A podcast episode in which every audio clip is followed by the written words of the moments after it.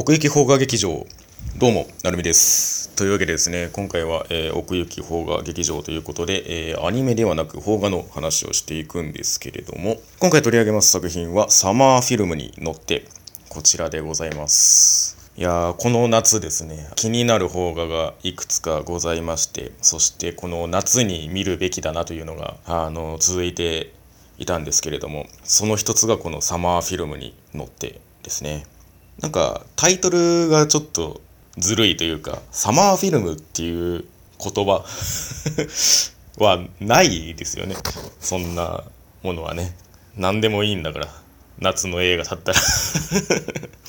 でもなんかこのサマーフィルムという言葉を使うことでこうある種のエモさを内包するというか。でこうポスターにこうね女子高生主人公の3人がねこうバーンと青空をバックに映ってるわけですけれども。これだけでちょっとこうねこのサマーフィルムっていう言葉でこう見たくさせるところはあるんですけれどもそういう意味ではこの第一印象とその見た感じ映画の内容っていうのはちょっと予想と違ってたなっていう感覚もあるといえばあるんですけれどもなんかねこうこの映画の中で貫かれるそのエモさのトーンっていうのがこのこういうビジュアルの雰囲気でこう統一されて流れていくもんだと思ってたんですけれども途中からちょっとこう未来人みたいな話がこう匂わせられ始めておやっと 思いながらちょっと見ていくところになってるんですけれどもまあ言うてポスターの方もですねよく見たら恋かける友情かける時代劇かける SF かける青春映画の申請って めちゃめちゃ持ってるっていう まあまあそういったね要素が絡んだ、まあ、映画となって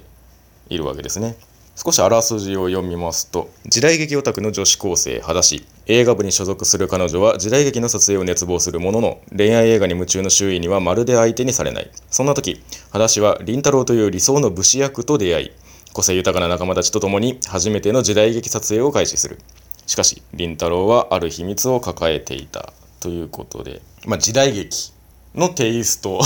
というか、まあ、時代劇が好きな主人公ということで、まあ、実際にその自分たちで時代劇を撮っていこうっていう話なんですけれどもだからまあさっき言ったみたいなその要素はたくさんあるんですけれどもやっぱりこの映画部そしてまあ自分たちで映画を撮るっていうこの創作っていうところが一番刺さりやすいポイントなんじゃないかなっていう気はしましたね。ある種のその B 級感をこう加点にさせる力というかこちらをこう味方につける感じがあるっていうか、まあ、そのねこの話の中で取られるその作中作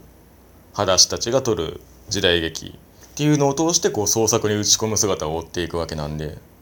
それはやっぱりどう転んでもいいよねっていう話ではあるんですよね。まあ、何度かこういう話してますけれどもやっぱり多かれ少なかれ多少もう誰もがこうクリエイターに片足を突っ込んでるというか創作に触れる創作をする気持ちが分かるっていう世の中だと思うんですけれどもまあそういう意味ではね総クリエイター時代のこの今にこうこのひと夏の青春としての創作が刺さるっていうのはまああるとは思うんですよね。やっぱりなんかほらあのカメラを止めるなとかめちゃめちゃね広がっていきましたけれどもあれの感じとちょっと近いというかなんかものづくりを愛する気持ちというかねそのフィクションと現実がこう重なって応援したくなるっていうそういう愛され方をする映画だなって思いましたね。まあでもその中でもやっぱりそのこの主役の3人のビジュアルがすごく良くて、まあ、それぞれ裸足ビート版ブルーハワイっていう、まあ、あだ名で呼ばれるんですけれども、ね、キャラ立ちだけで言ったらそれこそ映像犬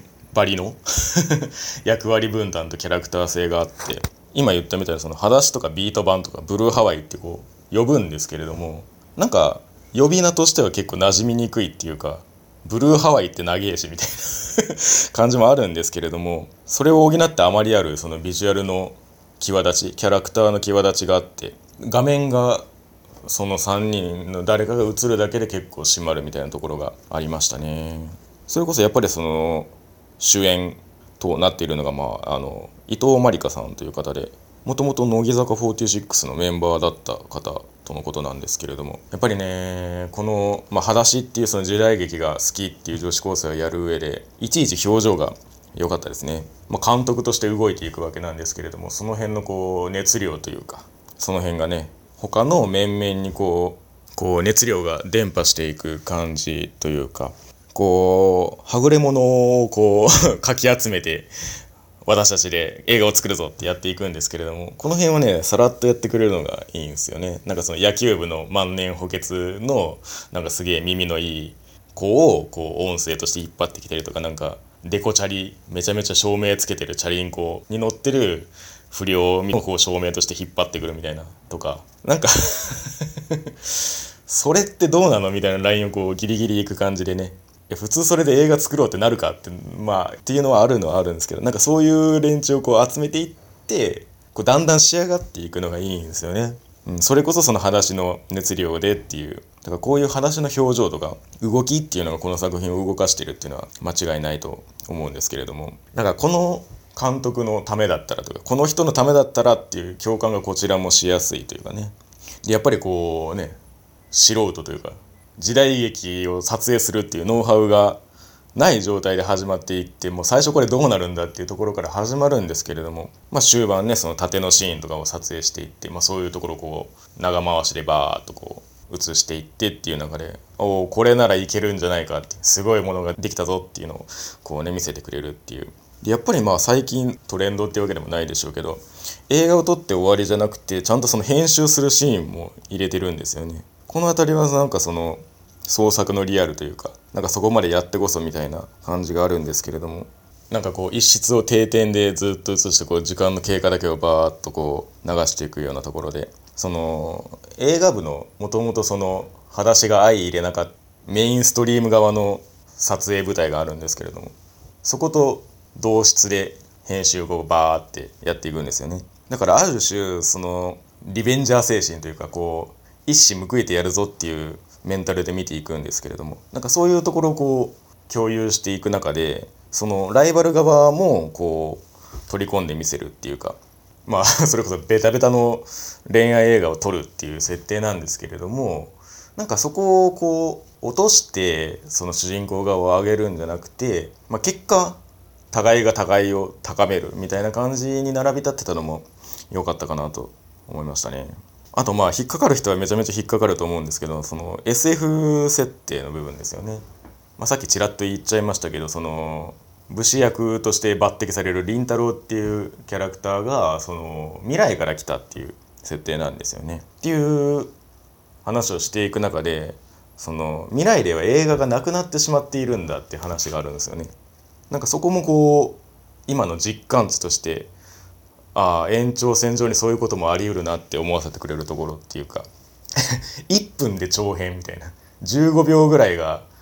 普通みたいなめちゃくちゃじゃんって思うんですけどなんかそうなってもおかしくない感じがあるっていうか長編に耐えられない感じっていうのがねあったりしてなるほどなっていう感じがあってなんかそういう意味ではそのカルチャー的なその映画を作るっていうものを通して映画そのものをこうそのものの良さをこう感じやすいというかその辺もやっぱり我々をこう巻き込んでっていうところはあるなと思ってて、まあ、ラストシーンなんかもそうですよね。映画をこう中断させてその場で描くべき結末を塗り替えるっていうなんか実際にこう実演してその場で撮っていくっていう流れにシフトしていくんですけどなんか多分あの場にその上映会文化祭の上映会のシーンなんですけれどもあの場にいた観客がいきなりあれが始まったとしたら多分納得いかない人間もめちゃめちゃいるだろうなって思うんですよ。ただあれはそのあの場の観客じゃなくても我々に向けられたもの見てるその画面を通して見てる我々に向けられたものとしてあるっていうか、まあ、もしくはもう我々があの場の観客にもさせられてしまったっていうかだからここまで並走その話たちのその撮影を見てきたからこそそのここでこのリアルタイムで塗り替えるっていうところにね厚さが宿るっていうかねなんか、うん、この映画はまあこのままじゃ終われないなともまあ思ってたのは思ってたんですよ。上映してこう互いに認め合ってよかったね。で終わる話ではないなと思ってたのでやっぱりその凛太郎との決着もあるし思いの決着もつけなくちゃいけないしっていうことでその話たちのそのトット時代劇はまずラストその切り合わないライバルとして描いてきた2人が切り合わずに終わるっていうラストシーンに結局したんですけれども本当にそれでいいのかっていうそのそんなぬるい曖昧な終わり方でいいのかっていうそういうところはこの映画自体にも重ね合わせられてるところがあって、まあ、ある種その恋愛的な側面もその SF 的な側面もそこで全部ぶつけて重ね合わせるっていうだからその先を描かずにあのピークで終わらせるっていうのはすごい良かったですね。まあ、さっきも言ったようにその SF 設定含めそのまあ登場人物の感じとかもそうですけど結構やっぱり演劇チックなニュアンスって結構あるんだろうなと思ってて、まあ、脚本を務めているのがロロという劇団の主催の三浦さんという方が脚本なんですけれどもやっぱその辺の味というかテイストみたいなものは出てるんじゃないかなと思ってやっぱりその私なんかはこのヨーロッパ企画っていう劇団がすごく好きでなんかそういうものでを通して味わってきた感覚に近しいものをちょっと感じたなっていうところはありましたね。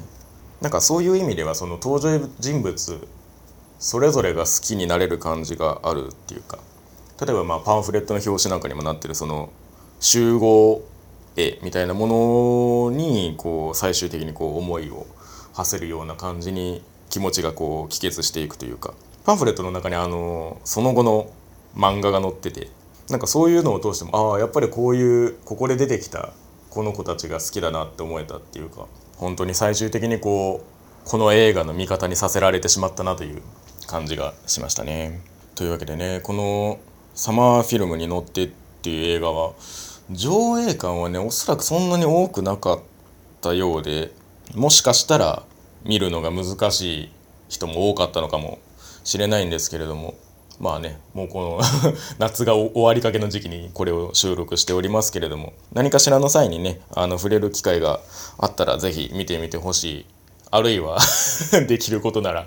またね次の夏なんかに見てほしい映画だなと思いましたね。というわけで、えー、奥行き邦画劇場今回はサマーフィルムに乗ってのお話でございました。ありがとうございました。